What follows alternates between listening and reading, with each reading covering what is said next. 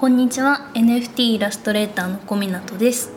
この放送は営業なしでフリーランスとして独立するをコンセプトにイラストレーターが作業しながらマーケティングについて学べるラジオです。はい。ということでですね今日は、えー、10月3日ですね。日曜日あのとっても晴れていていいお天気ですね。台風もなんかもうどっか行ったみたいでよかったよかったという感じですね。はいでえっとですねちょっとあの私としては今ちょっと興奮冷めやらぬ状況にありましてですねなんか何があったかっていうと、えー、今日の12時頃にですね初めて、えー、自分の、えー、作った、えシリーズの、え NFT ですね、えを発行しました。えーとまあ、初の NFT はあのテスト投稿した分にはなるんですけど、あのそれを除いてねあの今回初めてこう企画から制作まで全部自分でやってやっとこぎつけた、えー、イラストをですねはいあのまあ、12時頃にローンチしましたと。はい、で、えっ、と結果ですねあのどうなったかっていうとあの6分で売れてしまいました これねちょっと本当にびっくりしててなんかまあそうですねまあ3日以内に売れたらいいかなみたいな そのぐらいの 気持ちでいたんですけれどもなんとですねそう6分で売れてしまったというすごいすごいですね。NFT がなんかどこんなに注目されてるんだなっていうのをちょっと改めて感じましたね、うん、でやっぱりみんな NFT 欲しいんですね。っていうことも、うん、感じて、うん、楽しい世の中になってきたなと思っております。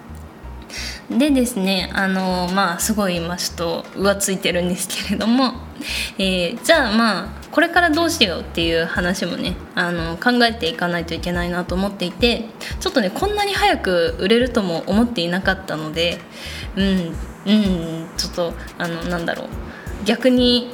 こう身の引き締まる思いがあったりとかあのなんだろうあもっともっと頑張らなきゃみたいな気持ちが今すごくあるんですね。でなんかまあそれも踏まええーと、ちょっとですね今後の動きをどうしていこうか、まあ、考えてみたので、えーと、それをねあの皆さんに共有していくことで、えー、他の NFT アーティストの方でしたりイラストレーターの方の役に立つかなと思いますので、まあ、早速話していこうと思います。はい。でえっと、まあ、NFT を出品して、えー、最初に、えー、考えたいこと、えー、3つあります、えー、1つ目ですね、えー、作品を確実に売っていくこと。で2つ目、えー、見つけてもらうこと。で3つ目ですね。二次流通する価値をつけること。この3つがですねあの、まあ、ポイントになってくるのかなと思っております。でまあ1個ずついきましょう、えーまず、えー、作品を確実に売っていくことですね。あの重要度順で言ってるので作品を確実に売るが、えー、一番重要で、えー、2番目が見つけてもらう3つ目が、えー、二次流通する価値をつけるの、えー、優先順位でね頑張っていこうかなと思っております。ってこともちょっと挟ませていただいて、えー、まああのー、作品を確実に売っていくことということに、えー、フォーカスを当ててお話しするとですねまず、まあ、最重要ですよね。あの買ってもらうこと。それだけの価値を感じてもらうことっていうのがもうあの大前提としてあると思うので。あのまずは絵のクオリティだったりとか、まあ、NFT に関してはねちょっと面白ければ売れるパターンもあるにはあるんですけれどもどちらにせよあのクオリティとかこうエンターテインメント性みたいなところが、えー、大事かなと思います。なので、あのー、今後もね、あのー、クオリティ下がらないように、えキャラデザインを頑張っていこうと思っていること、えあとはあのつまらない作品にならないようにえ、中だるみ等しないようにですね、え、ジェットコースターに乗ってるような感覚で、え、今後の動きを見てもらえたらね楽しんでもらえたらいいかなと思うのであのそういうところをちゃんと心がけていきたいなと思っております。はい、で作品を確実に売っていくことの2つ目として、え未来の示唆っていうのはね大事かなとは思います。で、えっと、未来の示唆って何かっていうとなんかこれを買うことによって、えっと、自分がどうなるとかもそうだし、えー、この作品自体が今後どうなっていくんだろうみたいなのが、えー、ちゃんと見えていることってとても大事だなと思っていて、まあ、それのためにロードマップがねあのあったりとかするんですけれども、うん、で私はですね考えてるのはちょっとロードマップはまだ ごめんちょっと雑音入ってますよね。すいませんね。はいえーとロードマップはですね私の作品に関してはまだ早いかなと思っているので、えーとまあ、しばらくはまだ手をつけないかなと思っております。なんでかっていうとえーと、自分の作品自体が今ですねあの結構未来の示唆をしている作品にしてあるんですね。これはもうあのそういう狙いです。狙ってそうしてるんですけれども結構なんかゲームっぽいイラストのタッチだったりとか、えーとまあ、みんな結構ねあの装備品とか武器とか持っていたりとかするんですけれども、まあ、基本的にこうアクションゲームとか格闘ゲームをイメージできるようなイラストを描いているので、まあ、多分この作品は将来ゲームになるのかもしれないなみたいなイメージがしやすいんですね。うん、だからまあここはねあの すいませんねうちのフクロウたちがちょっと泣いてますけど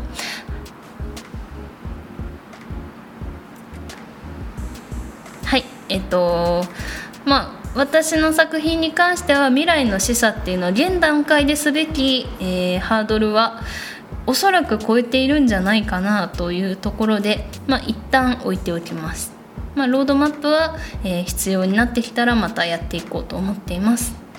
はいでえっ、ー、ともう一個ですねこの作品を確実に売るっていうところで、えー、気をつけたいなと思っていることがあってそれがですねギブアウェイっていうものがあるんですけれどもこのギブアウェイは絶対にやらないぞっていう気持ちでおります。うんえっとまあ、ギブアウェイって何ですかっていう方もいると思うんですけれども、えっとまあ、ツイッターとかでね、えっと、このアカウントをフォローしてリツイートすると、えー、この NFT をプレゼントしますみたいなそんな企画のことですね。うん、でこれをですねやると、えーまあ、ツイッターのフォロワーが増えます。が、えーと、なんか無料で欲しい人が集まってくる可能性がある。し、えーと、無料で渡したっていう記録が、えーとね、ブロックチェーン上にねあの残るんですよ。なんか NFT のやり取りの記録を見るとあこれって無料でプレゼント配布されたものなんだっていうのが、えー、分かってしまうんですよね。そうするとなんかこう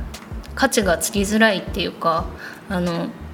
お金が発生してるか発生してないかの境目ってすごく大事だなと思っていて必ずあのどんなに安くても買ってもらったっていう実績があった方が私はいいのかなと思っているので、えー、まあギブアウェイは基本的にはやらないかなと思っております。なんかの節目に1回だけやるとかならまだいいかなとは思うんですけれども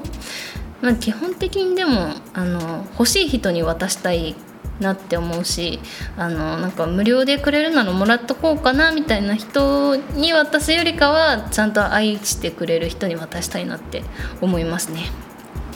はいそんな感じです。で、えーと、2つ目の見つけてもらうっていうところに行こうと思います、えーまあ、作品自体を見つけてもらう必要があるなと思っていて私はねまだまだあの作品が、え、世間に届いていないなと思っています。実際ですね、えー、ツイッターのスペース私機能としてあの使えるだけのフォロワー数がいるんですけれども、えー、やったらですね4人3人かな？3人しか来なくて、まあ、平日の昼間だったっていうのもあるんですけどまああのあんまりファンいないんだなって。あの正直思いましたまあ多分こういうあの録音する形後から聞けるタイプのものはもうちょっと聞いてくれる人いるとは思うんですけど、まあ、どちらにしてもあのファンっぽいファン熱烈なファンがそこまでついているとは現状思えないので、えー、まあ見つけてもらう行動が必要になってくると思います。ここはですねなんかこう明確なあのー数字を持ってというかこうイメージを持ってなんか意外と売れんじゃね？みたいなちょっとそういうですねなめぷな態度でいるとあの滑る未来がもうね 見えてるので絶対滑るそういうやつ。だから私はもうあのちゃんとですね気を引き締めて謙虚に生きていこうと思っております。で、えーとまあ、見つけてもらうために何をすればいいかっていうところなんですけれどもこれがね結構難しいなと思っててまだちょっとねあの具体的な方針が固まってはいないんですけれどもまず、えーと、キュレーターの方でしたりとかインフルエンサーと呼ばれる方々に、えー、届ける方法をですね今後探していきます。ちょっとこれがまだね見つかってないんですけれどもでもあからさまになんか絡みに行くっていうのはなんかちょっと違うなと思ってて。あの作品の知名度が上がっていくことで届く方法を探したいんですよね。ま自分から営業かけるのもいいんですけれどもあのなんだろう別のいやインフルエンサーとなんか正直つながりが全くないわけではなくてあのとあるクローズドのコミュニティで何度かあのやり取りしてもらったりとかあるんですけどでもなんかそのクローズドのコミュニティで、えー、NFT の宣伝をするっていうのはちょっとなんか違うのかなと思っていて、うん、だからしばらくはまだそういうなんかえーと、宣伝とかを、えーと本気で行うっていうよりかはえー、もうちょっと自然に見つけてもらえる方法を探っていきたいなと思っています、まあ、それできつくなってきたらちょっと営業かけるとかしようかなみたいな感じですね。うん、でえっ、と2つ目、えー、ブログもねあの使ったりとかして、えー、戦略をまとめていこうかなっていうのが見つけてもらう方法として1個思いついた方法ですで、えーと、このこれ何がいいかっていうと、まあ、マーケティングが大事ですよって NFT すごく言われていてただマーケティングわからない人っていっぱいいるし実績を残している人もあんまりいないんですよね。うん、なんか本当に一部の人たちがやってるけどでもその人たちマーケティングうまくいってる人がそのコツを発信してるかっていうとそうでもなかったりするのでまあ私は私がやったことをまとめてこうやったらちょっとうまくいったよみたいな内容を、まあ、ブログに、え、まとめてツイッターでですねこういうこと書きましたみたいなことを言ってみると、まあ、あの有益だなって思ってくれた人がですねこのツイートを拡散してくれたりするのかななと思っております。なので拡散にたどり着けるかどうかっていうのはちょっとねあの怪しい部分ではあるんですけどでもまあそういうコンテンツを作っていくっていうところも大切だと思うので、えー、これはねあのやろうと思います。うん。作成なんだろう制作とのね並行で あのなかなかねちょっとパワーバランスが難しいんですけど今あの作品の制作が落ち着いてきたらあの時間も取れるし別の仕事との両立とかもいろいろあって大変じゃ大変なんですけど今って踏ん張り時だと思うのでもう絶対これはやろうと思います。はいで、えー、見つけてもらう3つ目ですね、えーと、忘れられないように、えー、制作過程を引き続き発信をしていきます。うん、こう忘れられないってすごい大事だなと思っていてあの今本当にツイッター流れも早いし、まあのトレンドも日々変わるし大変なんですよ本当にあのちょっと一日喋んなかったらマジで忘れられんじゃないかなってぐらい早くてだからあのーなんだろう本当に雑なラフでもいいからあのちゃんと作ってますよっていうアピールをしていくっていうことはすごく大事だなと思っています。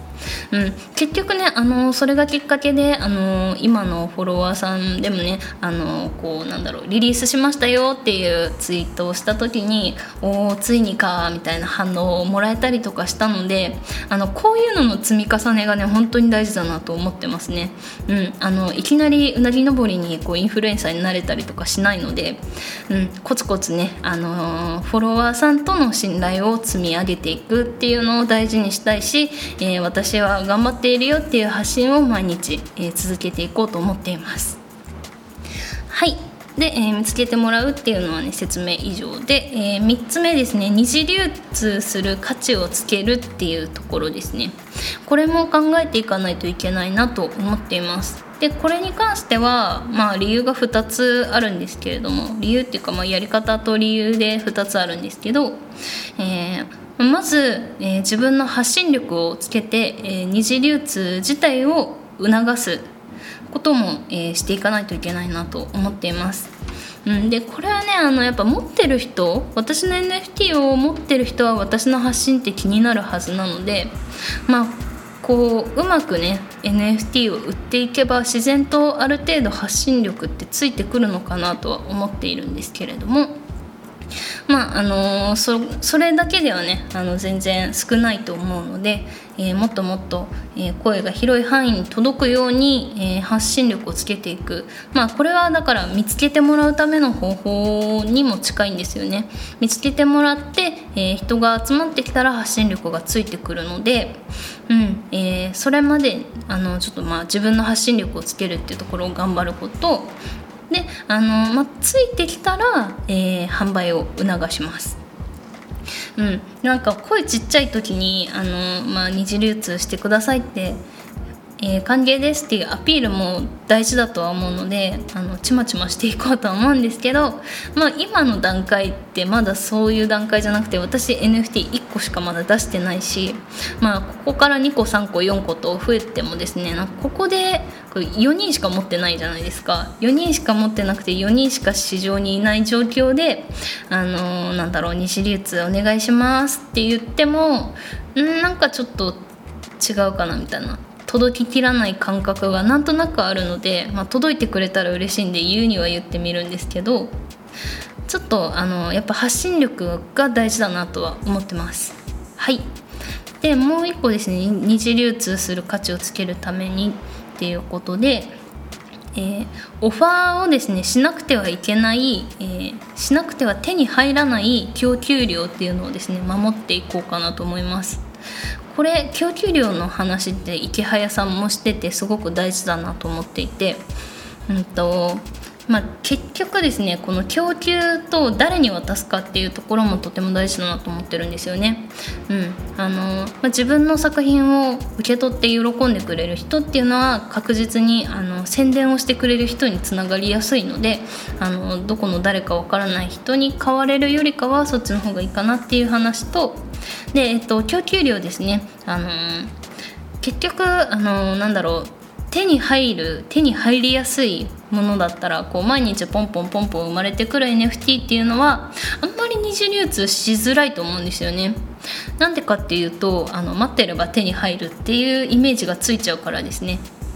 うん、それよりかは、えー、供給量をあえて少し絞ることで、えーとまあ、市場にいる人同士で、えー、交渉をしてもらう、うん、この NFT ちょっと高めにお金払うんでくれませんかね？みたいなそういうやり取りが生まれてきてほしいんですよねこちらとしては。そうしていくとあのなんだろうだんだんだんだん二次流通しだして価値が上がっていくはずなのでここをですねちょっとまあレベルめっちゃ高いんですよこれ 供給量のこの調整みたいな。めちゃめちゃハイレベルだとは思うんですよ。私もちょっと肌感覚でしかこういうことできないのでなんかうーん。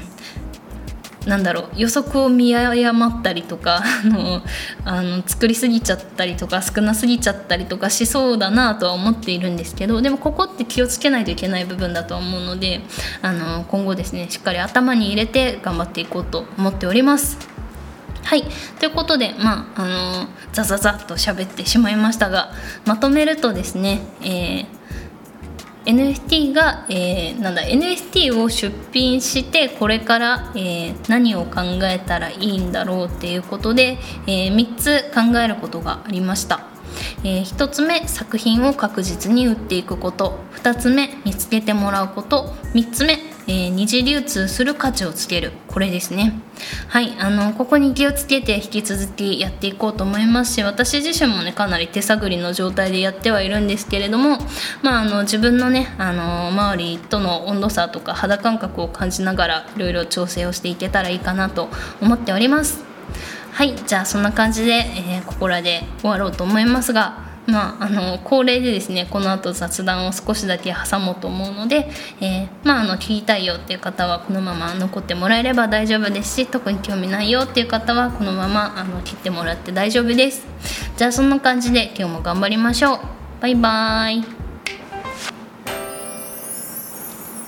はい。じゃあここから雑談ということでちょっと力を抜いて、えー、お話をしていこうと思うんですけれども。あそうだ何話そうかなって考えてたんですけどあれですねあのちょっと自分の声の話していいですかね。あの私、えー、ラジオパーソナリティまなぶさんっていう方好きでボイシーのね。あのボイシーで結構ランキング上位にいつも入ってる方で毎日聞いてるんですけど結構こうゆったり喋る方なんですよね。ゆったり低めのあの落ち着いたトーンで喋、えー、られる方でただ口調はちょっと早口ぐらいの感じであのなんだろう、まあ、すごい知的に聞こえるんですよね。なんかそういうラジオを目指したいなと思ってたんですけど自分のね声がねあのなんかちょっと声の質が違うんですよね。なんか私声がすごい硬くて硬いねってよく演出家に言われるんですけど。あのー、なんだろうなこうしっとりみたいなラジオにはならなそうだなってちょっと思っています。ただ結構ね喋り方はあのおっとりしていたりとかねもごもごしちゃうタイプなのであの なんだろうこんな感じでも大丈夫やったらそのまま、えー、引き続き聞いてもらえればいいかなと思います。あんまねあの私の声でハキハキ喋るとですねすんごい硬いラジオになっちゃうんであの口調とか滑舌とかですね若干悪いんですけど。まああのこんな感じでいこうかなと思っております。はい。あの耳がキーンってならないようにね声の出し方気をつけようかなと 思ってます。はい。そんな感じの雑談でした。雑談ってほどでもないですが。じゃあまたあの今後とも頑張っていきますのでよろしくお願いします。じゃあね。バイバイ。